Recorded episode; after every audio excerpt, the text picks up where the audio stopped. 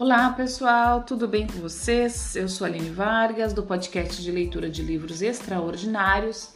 Estou lendo o livro da Clarissa Pincola Estés, Mulheres que Correm com os Lobos. Daremos continuidade então no terceiro estágio, a perambulação, falta pouquinho dele, e depois a gente vai começar o quarto estágio. Uma boa leitura e uma boa escuta para nós. A saudação a Maria por sua parenta Isabel no Novo Testamento talvez seja um remanescente deste, deste antigo entendimento entre as mulheres. Bendito o fruto do teu ventre, diz ela. Nas religiões noturnas pregressas, a mulher prenhe de, prenhe de conhecimento ao terminar sua iniciação seria acolhida de volta ao mundo dos vivos com uma bênção carinhosa das suas parentas. A notável expressão da história está no fato de que durante os tempos mais sombrios, o inconsciente feminino, o inconsciente uterino, a natureza alimenta a alma da mulher. As mulheres relatam que, no meio da sua descida, quando elas se encontram na escuridão mais profunda, elas, elas sentem o toque levíssimo de uma ponta de asa e se sentem iluminadas. Elas sentem que, estão, que está ocorrendo uma nutrição interior, uma fonte de água abençoada que brota do chão ressecado. De onde elas não sabem, de onde elas não sabem. Essa fonte não resolve o sofrimento, mas ajuda a nutrir quando nada mais se oferece. É o maná no deserto. É a água que brota das pedras, é o alimento do ar rarefeito. Ela sacia a fome para que possamos prosseguir. E é isso que interessa: prosseguir. Progre prosse prosseguir na direção do nosso destino de conhecimento. A história ressuscita nosso conhecimento de uma promessa muito antiga a promessa de que a descida nos será benéfica, mesmo que esteja escuro, mesmo que tenhamos a impressão de estar perdidas. Mesmo em meio à falta de conhecimento, à falta de visão, quando estamos vagueando às cegas, existe algo, alguém excessivamente presente que acompanha nosso ritmo. Viramos à esquerda, ele virá à esquerda. Viramos à direita, ele nos acompanha de perto, dando-nos dando amparo, abrindo o caminho para nós.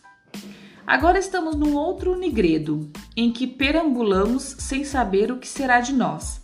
E, no entanto, nessa condição, nessa condição extremamente precária, somos levadas a sorver da árvore da vida. Comer da árvore da vida na terra dos mortos é uma antiga metáfora de fecundação. Na terra dos mortos, acreditava-se que a alma pudesse investir-se num fruto ou em qualquer outro alimento, para que a sua futura mãe a comesse, e a alma oculta no, no fruto começaria sua regeneração na carne dela. Portanto, aqui esse ponto praticamente central. Através da pera, estamos recebendo o corpo da mãe selvagem. Estamos comendo aquilo que nós mesmas iremos, iremos nos tornar. Então, encerramos o estágio 3, vamos começar o estágio 4, né? O quarto estágio. Encontrando o amor no outro mundo. Amanhã, no dia seguinte, o rei vem contar suas peras. Está faltando uma, e o jardineiro revela o que viu. Ontem à noite, dois espíritos esgotaram o fosso, entraram no jardim à luz da, do luar, e um deles, que era mulher e não tinha mãos, comeu a pera que se oferecia a ela. Nessa noite, o rei fica de guarda com o jardineiro e o mago, que sabe conversar com os espíritos. À meia-noite, a donzela vem flutuando pela floresta com as roupas em farrapos, o cabelo desfeito, o rosto sujo, os braços sem mãos e o espírito de branco ao seu lado. Mais uma vez, uma árvore curva-se, graciosamente para chegar ao seu alcance, e a donzela sorve a pera da ponta do ramo. O mago aproxima-se deles, mas não muito, e pergunta: Vocês são deste mundo ou não são deste mundo? Eu fui outrora do mundo, responde a donzela. No entanto, não sou deste mundo. O rei pergunta ao mago se ela é humana ou se é espírito, e o mago responde que ela é as duas coisas. O rei corre até ela, oferecendo-lhe oferecendo lealdade e amor. Não renunciarei a você. Deste dia em diante eu cuidarei de você. Eles se casam e ele manda fazer para ela um par de mãos de prata. O rei é uma criatura que transmite sabedoria na psique do outro mundo. Ele não é simplesmente qualquer rei velho, mas um dos principais guardiões do inconsciente da mulher. Ele cuida da botânica da alma que cresce, o pomar dele, e da sua mãe. Está repleto de árvores, da vida e da morte. Ele pertence à família dos deuses selvagens. Como a, donzela, ele é capaz de aguentar muito. E como a donzela, ele ainda tem mais uma descida à sua frente, mas isso virá depois. Num certo sentido, seria possível dizer que ele está seguindo o rastro da donzela. A psique, sempre acompanhada de perto, sempre acompanha de perto seu próprio processo, como uma sombra. Essa é uma premissa das sagradas. Ela quer dizer que, se você estiver vagueando, sempre haverá mais alguém, pelo menos uma pessoa e muitas vezes mais de uma, que seja mais maduro e experiente e que somente espere que você bata a porta, bata na pedra, coma a pera ou simplesmente apareça, para que ele anuncie sua chegada ao mundo subterrâneo. Essa presença carinhosa espera pela exploradora andarilha e por e, e vela por ela. As mulheres conhecem isso muito bem. Elas a chamam de pequeno tremeluzir da luz, do insight, pressentimento ou simplesmente presença. O jardineiro, o rei e o mago são três personificações maduras do arquétipo do masculino. Eles correspondem à trindade sagrada do feminino, representada pela donzela, pela mãe e pela velha. Nessa história, a antiga divindade tríplice, ou as três deusas em uma, são assim representadas. A donzela é retratada na mulher sem mãos, a mãe e a velha são as duas retratadas na mãe do rei, que entra na história mais tarde. A peculiaridade da história que a faz moderna está no fato de a imagem do demônio representar uma figura que nos antigos ritos de iniciação feminina era geralmente encarnada pela velha, na sua natureza dual de doadora e tomadora de, da vida. Nessa história, o diabo é retratado apenas como tomador da vida. Entretanto, nas névoas do início dos tempos, há uma boa chance de que essa história originalmente apresentasse a velha no papel de iniciadora criadora de problema, dificultando as coisas para a doce heroína de tal modo que pudesse ocorrer o embarque da terra dos vivos para a terra dos mortos. Em termos psíquicos, isso estaria em harmonia com certos conceitos da psicologia junguiana, da teologia e das antigas religiões noturnas, segundo os quais o self, ou na nossa terminologia, a mulher selvagem, semeia a psique com perigos e desafios para que o ser humano em desespero recue até sua natureza original à procura de respostas e de força, reconciliando-se, portanto, com o grande self selvagem. Daí em diante, com a maioria, com a maior frequência possível, agindo como um, um só ser.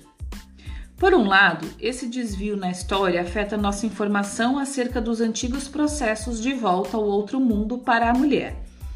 Na realidade, porém, essa substituição da velha pelo diabo é de enorme aplicação ao nosso caso atual, pois, para descobrir os antigos hábitos do inconsciente, muitas vezes nos vemos em luta contra o demônio sob a forma de imposições culturais, familiares ou intrapsíquicas que desvalorizam a vida da alma do feminino selvagem. Nesse sentido, a história funciona de dois modos: seja deixando transparecer o suficiente dos antigos rituais para que possamos imaginá-los, seja mostrando-nos como o predador natural tenta nos isolar dos nossos poderes de direito como ele tenta tirar de nós nosso trabalho mais profundo.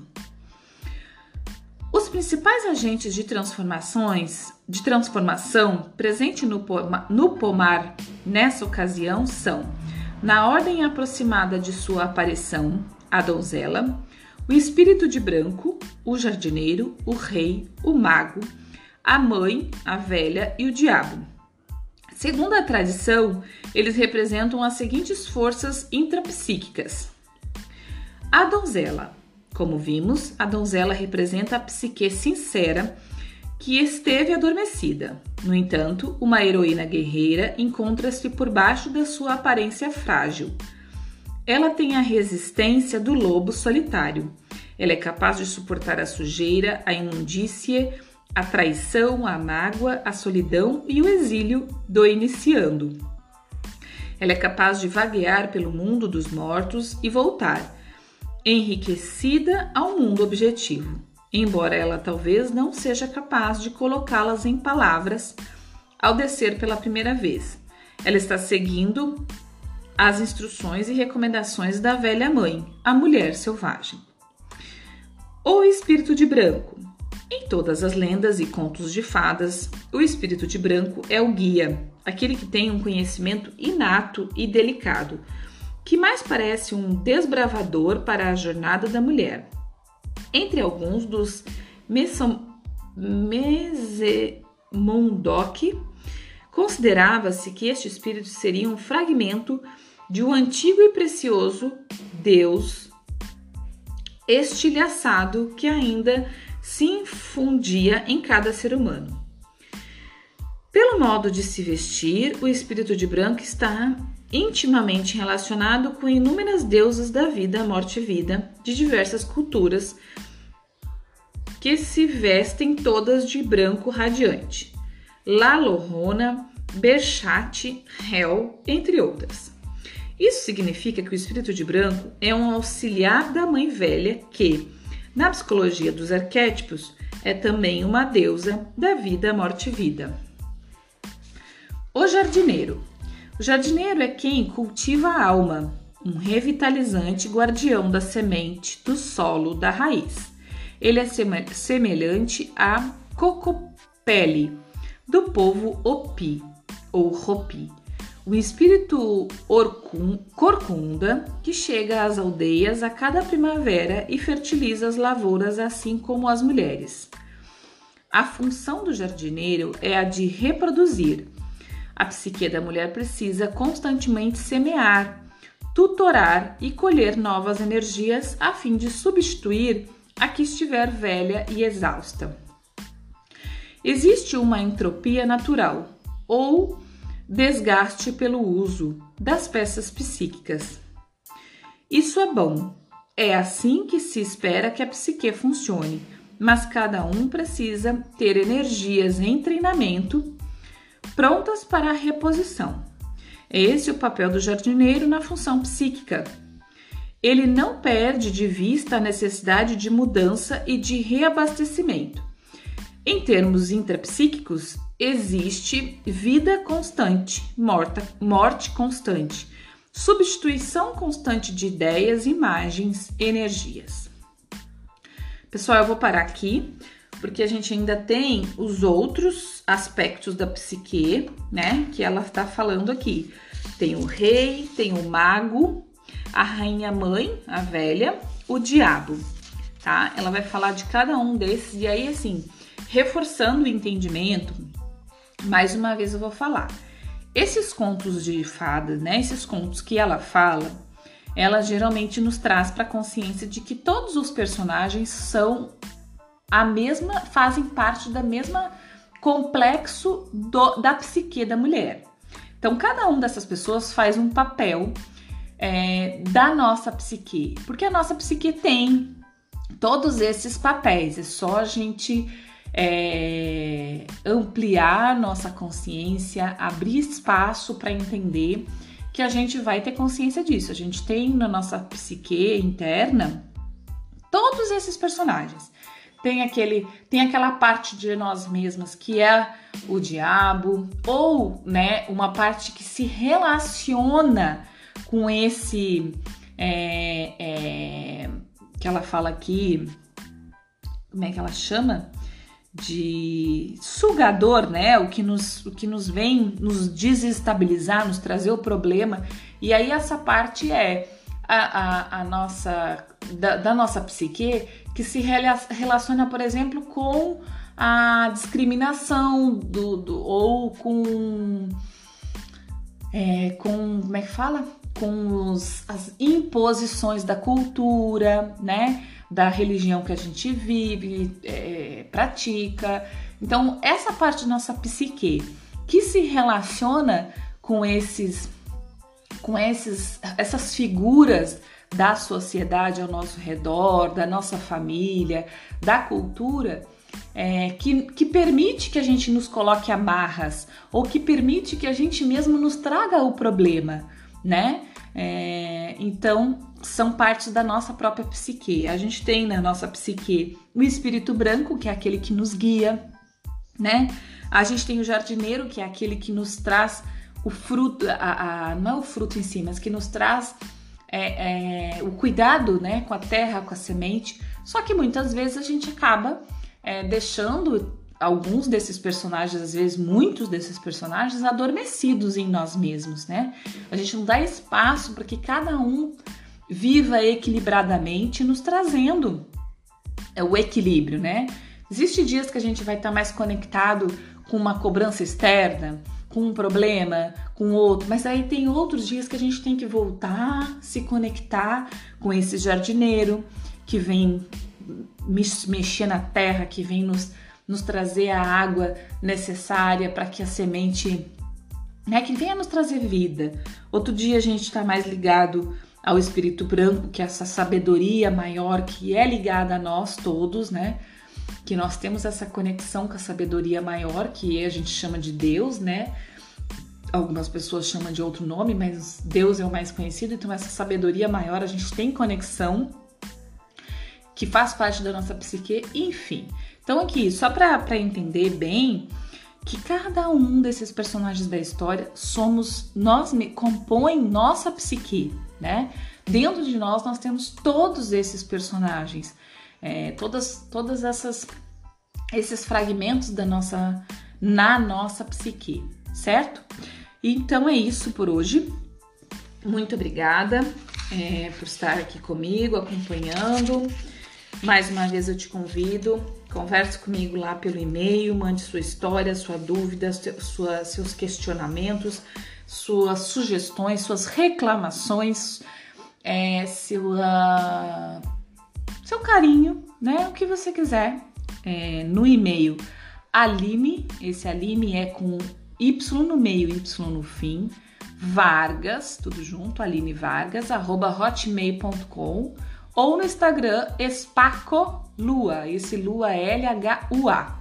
Na descrição do episódio sempre tem esses dois endereços. Por hoje é isso. Muito obrigada. Um grande abraço. Bom dia, boa tarde, boa noite.